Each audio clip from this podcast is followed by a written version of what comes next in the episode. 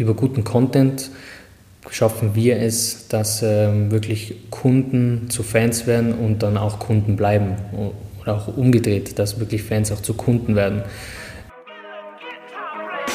Herzlich willkommen beim Little Talks Podcast mit Robert Bacher und Florian Wegscheider. Wir sprechen über Fokus, wir sprechen über Schnelligkeit, Zielgruppenverständnis, Empathie und Interaktion. Die Rede ist von Social Media Marketing und Performance Marketing.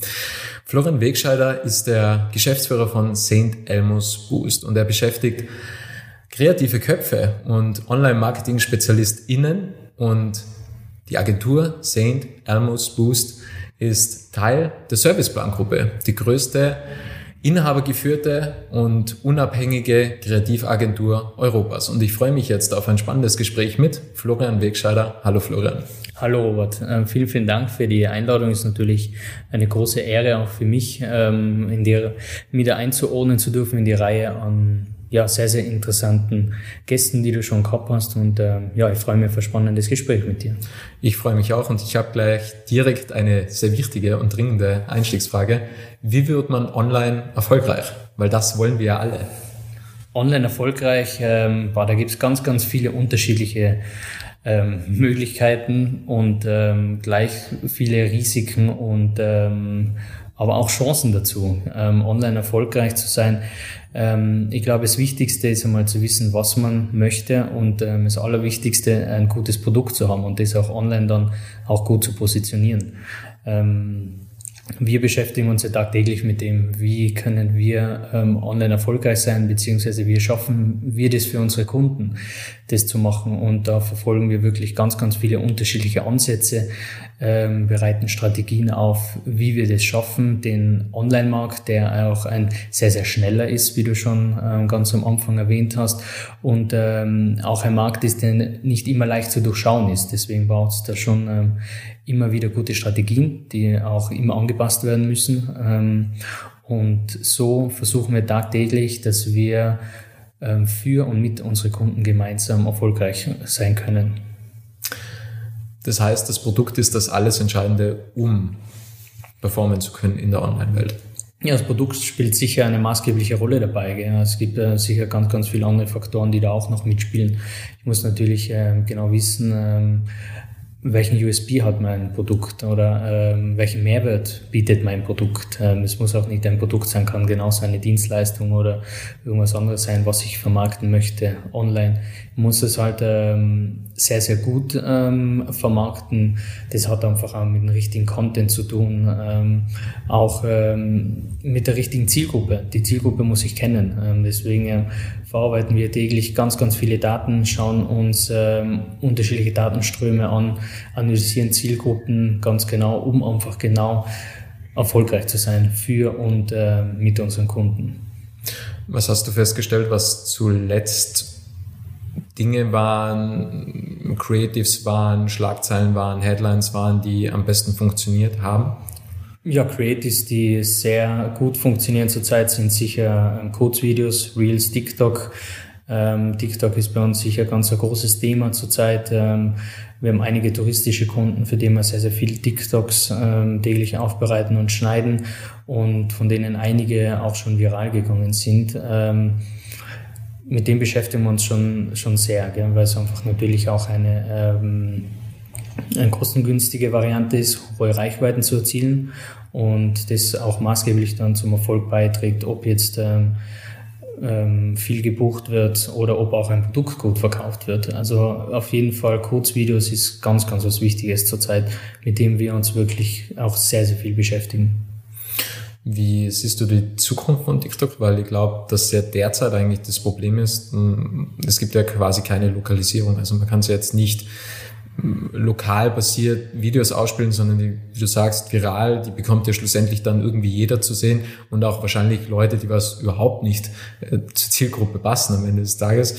Wie blickst du auf die Zukunft von TikTok? Ja, die Streuverluste, das ist sicher noch ein Problem, was man, ähm, wenn wir Ads schalten, kann man das schon ähm, besser machen. Da kann man wirklich das sehr genau ausspielen. Da haben wir es auch schon das ein oder andere Mal geschafft, dass die Videos wirklich ähm, unglaublich oft ausgespielt worden sind und auch geklickt. Also die Klickraten derzeit sind ähm, besser, so wie bei Instagram, Facebook zusammen. Das Problem ähm, bei TikTok, ähm, ich sehe das gar nicht so als Problem. Ich sehe das eher so, dass man halt seine Zielgruppe auch ähm, organisch dann auch erweitert. Ähm, für wen diese Inhalte interessant sind, der schaut sich dann ähm, die Videos an, klickt drauf und so kann auch eine Marke die Zielgruppe natürlich auch noch ausweiten. Wie offen sind mittlerweile Unternehmen für TikTok? Weil meiner Meinung nach, es hat schon eine Zeit lang gebraucht, dass man offen für Facebook und Instagram ist. Ja, es ist ähm, leider immer noch relativ schwierig. Ja. Also wir haben ähm, ja, die Großzahl unserer Kunden, was TikTok mit uns machen, sind ähm, keine lokalen Unternehmen. Ähm, aber man merkt schon, dass generell die Akzeptanz für Social Media generell ähm, höher wird und ähm, wir auch vermehrt Anfragen bekommen, auch ähm, lokal. Und ja, also da muss ich sicher noch einiges tun. Also das Potenzial von TikTok wird sicher noch nicht von allen ähm, so erkannt wie von einzelnen Unternehmern und Unternehmerinnen, die aber mit TikTok schon sehr, sehr erfolgreich sind.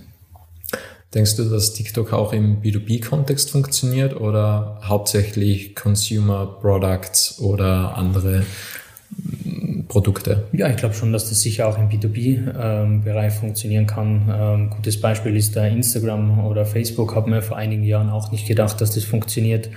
Ähm, wir haben aber einige Kampagnen schon geschalten, beziehungsweise betreuen auch Unternehmen, die wirklich nur im B2B-Bereich ähm, arbeiten auf Instagram und Facebook und da funktioniert es ganz gut, auch neue Kunden anzusprechen, weil man muss immer denken, auch der Endkunde ähm, verbringt ja privat seine Zeit dann auch ähm, auf Facebook, Instagram und Co. und ähm, sieht die Einschaltungen. Da ist es halt wirklich wichtig, dass wir die Zielgruppe gut kennen, beziehungsweise dass wir so viel Daten wie möglich messen und ähm, diese Daten dann gut auswerten, dann können wir auch Inhalte zielgerichtet äh, ausspielen. Welche Werbung begeistert dich online?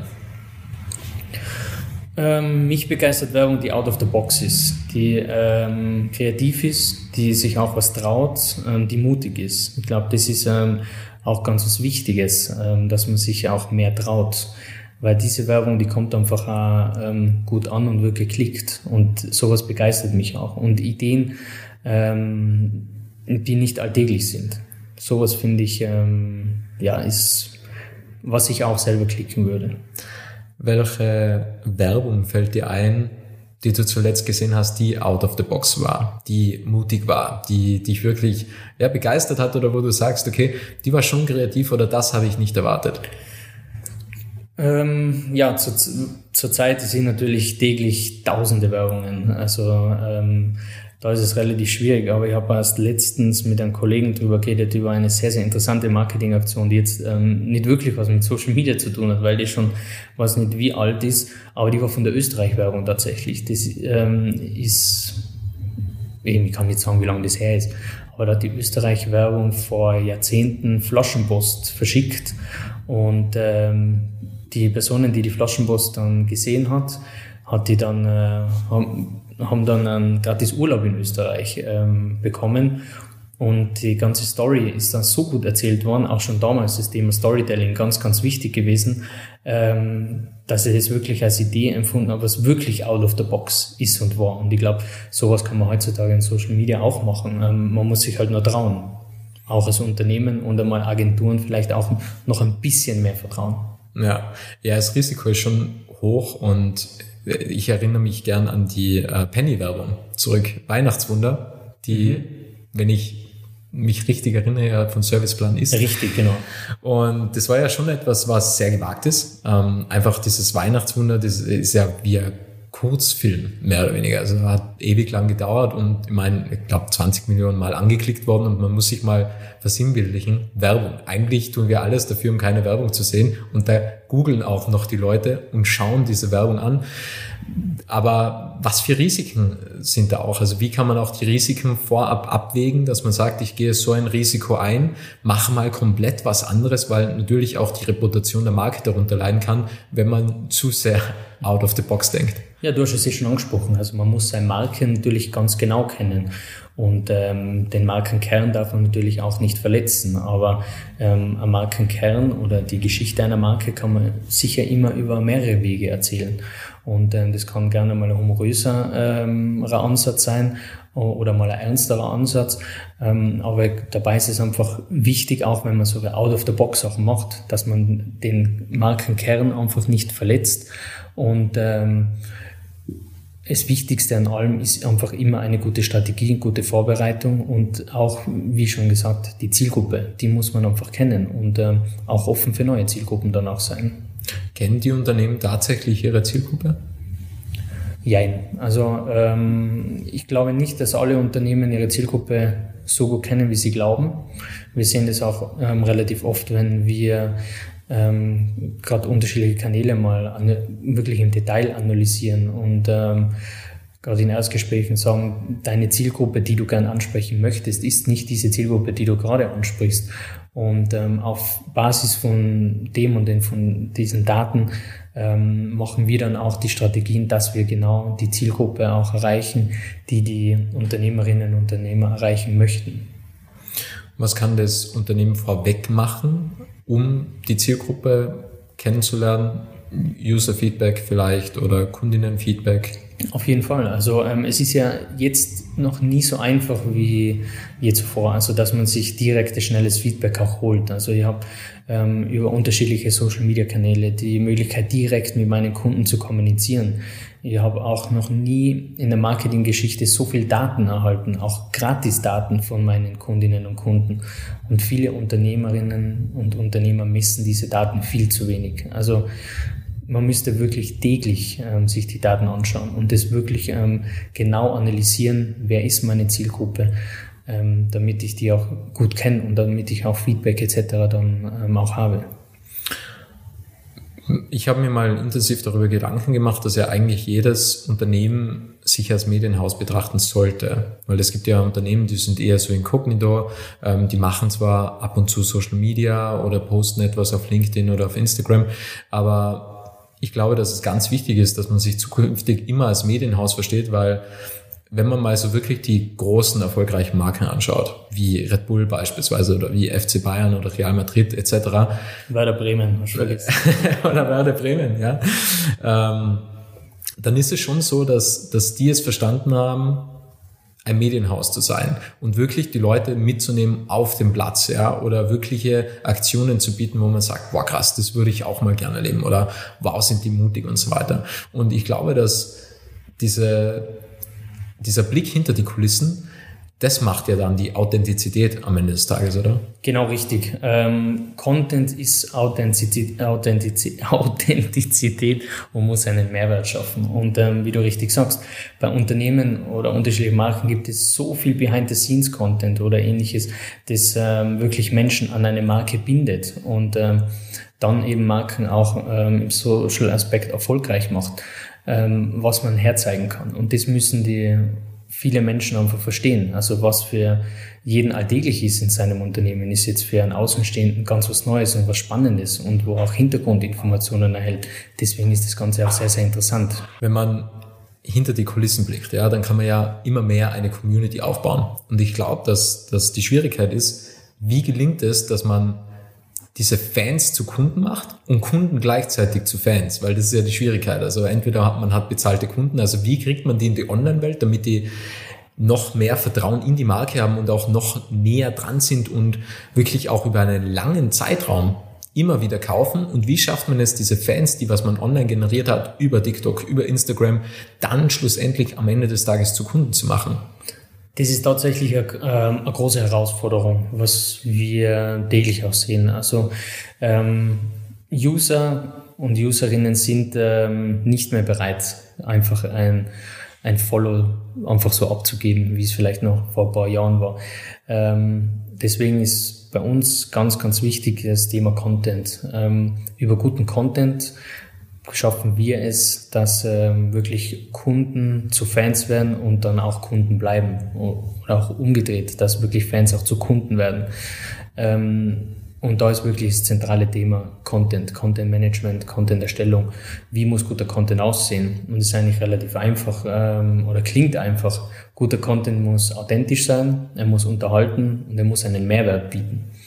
Ähm, natürlich spielt dann auch die, ähm, dabei die Rolle, dass er aktuell sein muss. Ähm, ich muss immer wieder neuen Content erstellen. Das ist natürlich auch sehr zeitintensiv.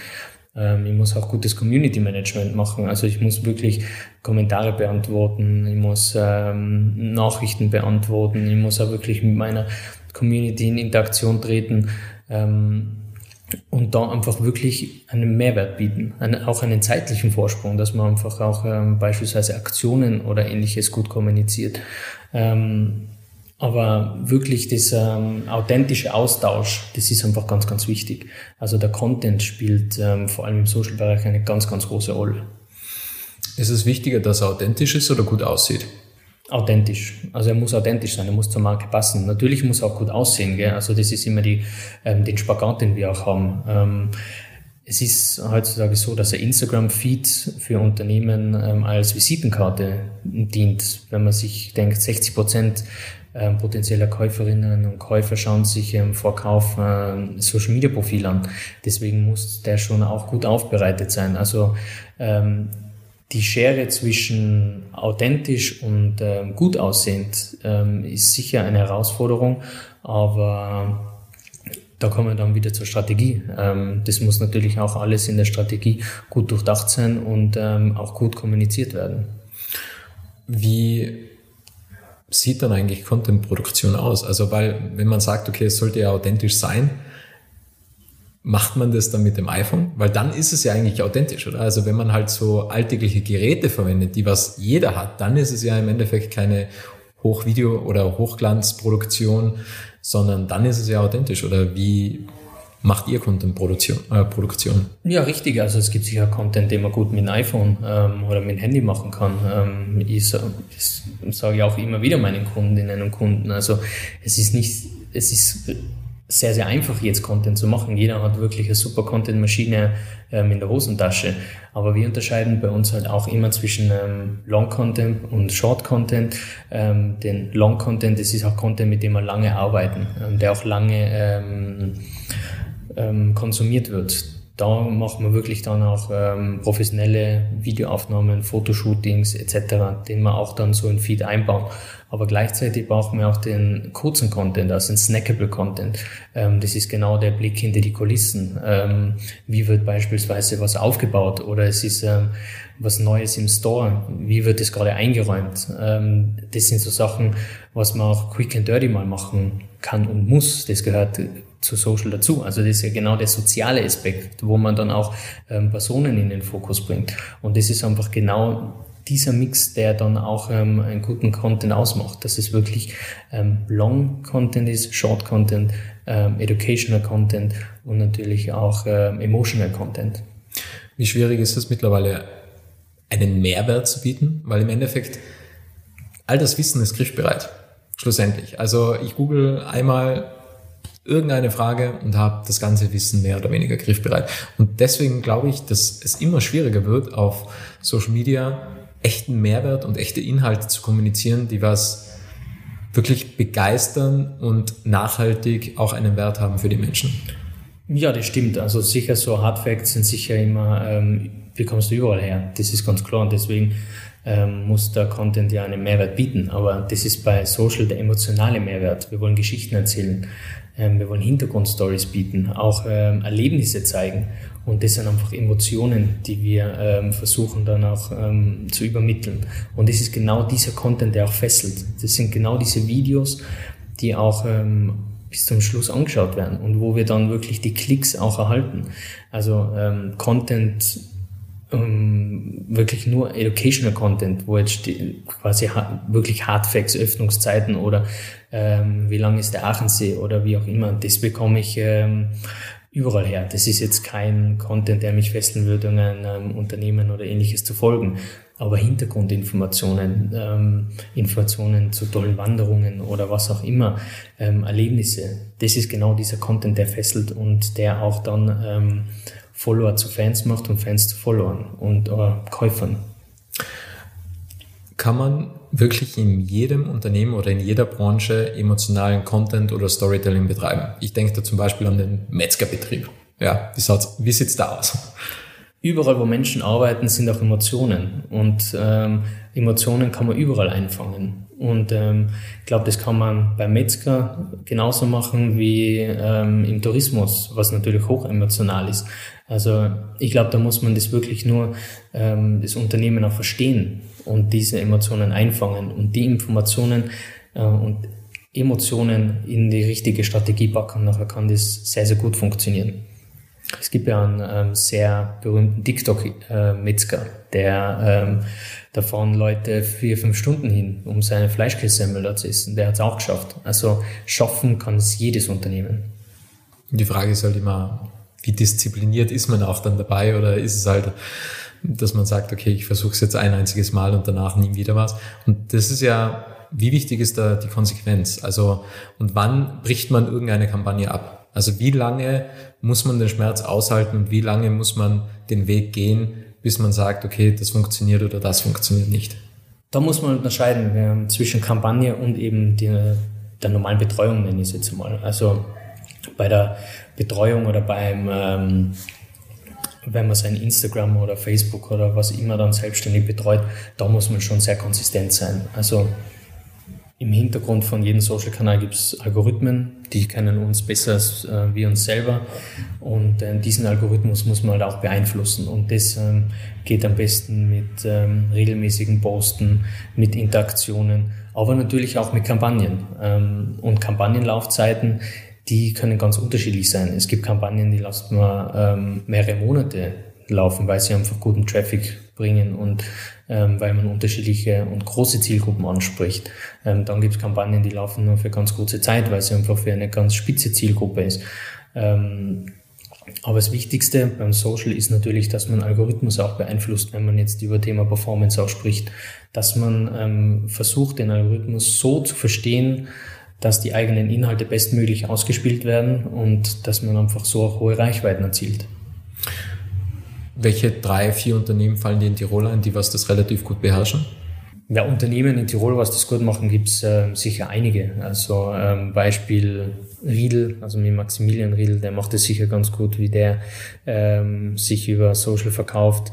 Ähm, ein Tourismus der Stangelwirt äh, machen das wirklich sensationell. Aber es gibt natürlich auch ähm, beispielsweise die Tirol-Kliniken, die über TikTok wirklich brutal gute Reichweiten haben und das sich wirklich da was Neues getraut haben.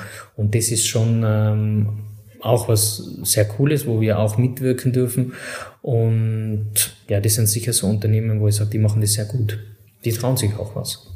Du hast gerade Maximilian Riedl angesprochen. Das ist ja der feine Unterschied, weil das ist ja meiner Meinung nach eine Personenmarke. Ist natürlich mit dem Unternehmen Riedelglas stark verknüpft, ja. Aber das ist ja nochmal so der Unterschied Personenmarke und Unternehmensmarke. Und ich, Bill Gates ist ein gutes Beispiel eigentlich dafür. Auf LinkedIn, der hat ja äh, zig mehr Follower als wie Microsoft zum Beispiel. Also Personen, die Personenmarke ist wahrscheinlich noch mal stärker wie die Unternehmensmarke. Da reden wir genau wieder von den Emotionen. Also die Emotionen werden natürlich von Personen viel mehr ähm, getragen als wie von Unternehmen. Und das sieht man genau in diesen Beispielen, dass Emotionen viel mehr Leute fesseln, als ähm, Marken es je tun können. Und ähm, das sind, glaube ich, super Beispiele genau dafür, dass Content auch emotional sein muss. Kann auch eine Marke genauso sein. Die sind halt wirklich Extrembeispiele jetzt beim Bill Gates beispielsweise. Aber ähm, ich kann es nicht oft genug sagen. Emotionen sind einfach das A und O. Kannst du dir vorstellen, dass es zukünftig eine Hals, äh, Gehaltserhöhung gibt bei Menschen, wenn sie Content auf LinkedIn erstellen für das Unternehmen? Also, weil das ist ja dann auch nochmal so mehr wert, weil im Endeffekt sind das ja alles Markenbotschafter. Also jeder Angestellte, jede Angestellte ist im Endeffekt ein Markenbotschafter, Markenbotschafterin für das Unternehmen. Auf jeden Fall. Also ähm, kann ich mir sehr, sehr gut vorstellen, denn das ist der wertvollste Content, den man haben kann. Jetzt sind wir halt gerade in einer Phase, wo sehr, sehr viele mit Influencern zusammenarbeiten ähm, und die versuchen, diese Personen zu, als Markenbotschafter darzustellen. Aber die besten Markenbotschafter hat man natürlich im Unternehmen. Also ähm, und diese Ressource, die muss man nutzen, sollte man nutzen. Wir versuchen das immer wieder. Ähm, Menschen, was in Unternehmen arbeiten, ähm, auch vor die Kamera zu holen. Natürlich müssen das auch die geeigneten Personen sein, beziehungsweise müssen die das auch wollen. Aber wenn das jemand will und jemand gut macht, dann gibt es für eine Marke und Unternehmen ähm, nichts Besseres. Kannst du dir vorstellen, dass die Gehaltserhöhung dann so aussieht wie bei Influencern in derselben Reichweite oder in derselben äh, Follower-Base? Also wenn jetzt jemand beispielsweise 25.000 Follower auf LinkedIn hat, kannst du dir vorstellen, dass der dann als Gehaltserhöhung gleich viel kriegt wie ein Influencer, der was 25.000 Follower hat? Ja, warum nicht? Also ähm, kann ich mir schon sehr gut vorstellen. Also ähm, sollte man auf jeden Fall in, ähm, betrachten. Und warum ähm, soll der Influencer mehr bekommen als wie jemand, der eh schon im Unternehmen ist? Wie groß ist die Gefahr, wenn die Person dann abwandert? Die ähm, Gefahr gibt es natürlich immer wieder. Ja. Also ähm, wenn man jetzt das ähm, Marketing von einem Unternehmen oder einer Marke auf einer Person aufzieht und die ist dann ähm, weg, dann wird es natürlich zu einem großen Problem. Also man muss sich dann schon auch in der Strategie überlegen, wie man mit sowas dann auch umgeht. Wenn du mehr Aktivität auf LinkedIn oder Instagram zeigen würdest, welche Stories hättest du zum Teil? Ich bin da generell, glaube ich, ähm, nicht das beste Beispiel. Also ich konsumiere täglich ähm, sehr, sehr viel Social Media, ist natürlich auch ähm, jobbedingt, befasse mich da mit vielen Trends. Ähm, ich selber als Person ähm, halte mich da aber eher in der zweiten oder dritten Reihe auf. Ähm, Stories, die ich gerne erzähle, ähm, sind, ähm, wären Stories, ja, die meinen Followern einen Mehrwert bieten, ähm, wo ich ihnen sage, jetzt beispielsweise, wo es in Innsbruck ähm, was Gutes zum Essen gibt oder tolle Erlebnisse, ähm, die ich selber gemacht habe, die ich dann ähm, weitergeben kann. Ähm, sowas könnte ich mir vorstellen. Aber generell bin ich jemand, vielleicht auch durch das, dass ich tagtäglich mit dem ähm, mehrere Stunden konfrontiert bin, ähm, jemand, der sich bei Social Media es sicher gerne konsumiert, sich ähm, sehr, sehr viel damit beschäftigt, mir auch meine Mehrwerte daraus ziehe, aber mich selber da nicht in den Vordergrund stelle. Wie schafft man es, solche Zweifel zu überwinden? Also wenn es da draußen jetzt eine Person gibt, die was sagt, okay, ich hader da noch ein wenig damit, aktiver zu werden auf LinkedIn, auf Instagram, äh, auf TikTok beispielsweise. Wie überwindet man solche Glaubenssätze? Ausprobieren Trauen machen. Also ähm, wie schon gesagt, also Social Media ist ein sehr schnelles Medium. Ähm, man kann immer wieder sich ähm, versuchen, neu zu positionieren. Ähm, aber ich glaube, man kann sich sehr, sehr viel trauen. Und ähm, man muss einfach dann herausfinden, wer ist meine Community, was möchte meine Community sehen und ähm, dementsprechend auch dann die Inhalte anpassen oder das, was man dann auch veröffentlichen möchte. Ähm, aber wie gesagt, man muss sich einfach trauen, einfach machen. Ähm, und jeder von uns hat sehr, sehr viele tolle Geschichten erzählen. Jeder ist irgendwo ein Experte. Und ähm, dieses Wissen, das, äh, wenn man das mit den anderen teilt, ist das für jemand anderen auf, auf jeden Fall immer ein Mehrwert. Und ähm, so kann man natürlich auch ähm, seine Zweifel dann überwinden. Wenn man dann wirklich die ersten Zusprüche dafür bekommt, dann weiß man auch genau, wo die Reise hingeht. Wie geht man mit Feedback um? Oder beziehungsweise Kritik, nennen wir es beim Wort, negative Kritik. Wie geht man damit um? Social Media ist natürlich voll von negativer Kritik. Ja? Also es, viele Menschen verstecken sich hinter Profilen etc. Ähm, negative ähm, Feedback oder Kritik wird es immer wieder geben. Man darf das aber, glaube ich, nicht zu ernst nehmen. Also ähm, man muss sich schon selber treu bleiben ähm, und mit den richtigen Freunden beziehungsweise auch mit ähm, den richtigen Menschen um sich, ähm, darf man das einfach nicht zu nah an sich rankommen lassen, weil sonst würde kein Influencer oder niemand groß werden. Also ähm, ich glaube, jedes Unternehmen ist tagtäglich damit ähm, konfrontiert, dass es Kritik gibt oder schlechtes Feedback oder wie auch immer. Wichtig ist halt, dass man richtig damit umgeht. Ähm, gibt es auch unterschiedliche Möglichkeiten und Strategien, aber als Person selber darf man sich da nicht untergehen. Beratet ihr Unternehmen auch diesbezüglich, wenn diese Unternehmen negative Kritik bekommen? Ja, auf jeden Fall. Also es ist ähm, den ein oder anderen Shitstorm haben wir auch schon bewältigt mit Unternehmen gemeinsam. Ähm, das ist natürlich auch ganz wichtig, dass sowas auch in einer Strategie mit äh, betrachtet wird, wie man damit umgeht. War der Shitstorm berechtigt? Jein, also es gibt sicher Shitstorms, die sind berechtigter als andere. Ähm, bei vielen kann man nichts dafür. Viele Shitstorms entstehen ja einfach nur durch Eigendynamik. Wenn jetzt jemand unzufrieden ist und ähm, andere dann aufhetzt, ähm, ob das jetzt berechtigt ist oder nicht, ähm, stellt sich halt oft die Frage. Aber ähm, man muss einfach richtig damit umgehen und das auch richtig einordnen können. Aber es ist auch wichtig, als Unternehmer bzw. Unternehmenssicht ist es wichtig, dass man das, ähm, dass man sich dem stellt und dass man den auch bereinigt. Also das Schlechteste wäre eigentlich Kommentare zu löschen oder zu verbergen am Ende des Tages. Auf jeden Fall. Also nichts nicht zu tun ist das Schlimmste, was man tun kann. Wie blickst du in die Zukunft? Ja, also ich blicke auf jeden Fall ähm, mit großer Freude in die Zukunft. Social ist noch nie so stark wie jetzt. Ähm, uns wird sicher nicht langweilig werden und ähm, ich freue mich einfach auf Neuerungen. Also es ist tagtäglich passieren bei uns neue Dinge, es bekommen Neuerungen auf unterschiedlichen Plattformen, es entstehen auch unterschiedliche neue Plattformen. Ähm, deswegen freue ich mich darauf. Es ist eine spannende Reise, die ich ähm, hoffentlich noch lange gehen ähm, darf und auch noch lange bei St. Elmo's Boost bzw. bei Serviceplan dann auch ähm, bleiben darf.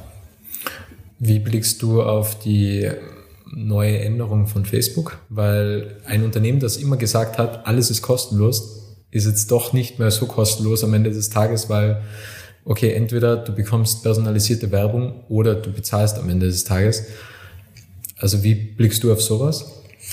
Muss man sicher genau beobachten. Also die ersten Zahlen sagen jetzt einmal so viel, dass es ähm, keine großen Änderungen jetzt geben wird für uns, für die Branche, weil einfach die ähm, Vielzahl der Userinnen die Gratis-Version weiterverwendet. Ähm, natürlich macht es das Fenster auf für neue Plattformen, ähm, aber die Entwicklung muss man einfach, glaube ich, genau verfolgen. Jetzt da große Angst zu haben, glaube ich, wäre es das Schlechteste. Man muss einfach mit den Änderungen umgehen, die auch ähm, in der Kommunikation anpassen und dann einfach schauen, wie sich das auswirkt. Und ähm, im schlimmsten Falle muss man einfach die Strategie beziehungsweise die Unternehmenskommunikation dann auch anpassen. Wir haben jetzt über die Plattform Facebook, Instagram, LinkedIn und TikTok gesprochen. Wie blickst du auf YouTube? Weil im Endeffekt YouTube hat ja auch extrem viel Potenzial. Ja, YouTube ist äh, wirklich eine Plattform, äh, die noch sehr, sehr viel Potenzial hat, die von den meisten auch gar nicht so ausgeschöpft, ausgeschöpft wird. Ähm, ich denke da nur an die YouTube Shorts beispielsweise. Also ähm, da erzielen wir natürlich auch Reichweiten mit unseren Kunden gemeinsam, die ähm, ja, wo andere Plattformen zurzeit auch nicht hinkommen. Also YouTube sicher ganz, ganz wichtiger Kanal. Nur ist es halt auch wichtig, dass es, dass man den Kanal auch mit einer guten Strategie macht. Ansonsten steckt man da viel Zeit rein ohne großen Outcome. Ähm, und ja, das sollte halt auch nicht Ziel, Ziel sein.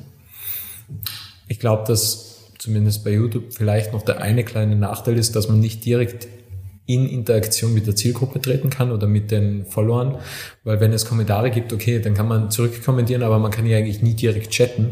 Das ist meiner Meinung nach vielleicht noch eine Funktion, die was ein wenig äh, eine Entzauberung ist für die Social Media Plattform YouTube.